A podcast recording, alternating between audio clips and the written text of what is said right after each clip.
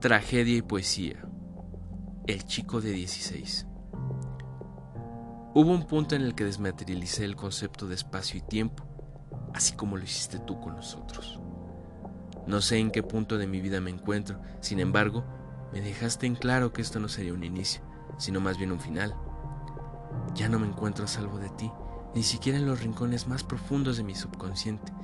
Mis alegrías se han convertido en penas mis triunfos en fracasos y mis sueños en pesadillas. Por más que trato de buscar buenas razones para odiarte y dejarte en el olvido, apareces y me haces caer de nuevo, resbalando de mi fe a lo más profundo de la melancolía hasta tocar fondo.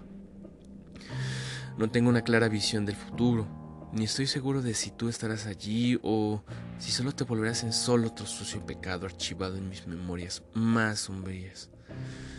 Lo único que tengo por asentado es que esta clase de cosas nunca las podré olvidar.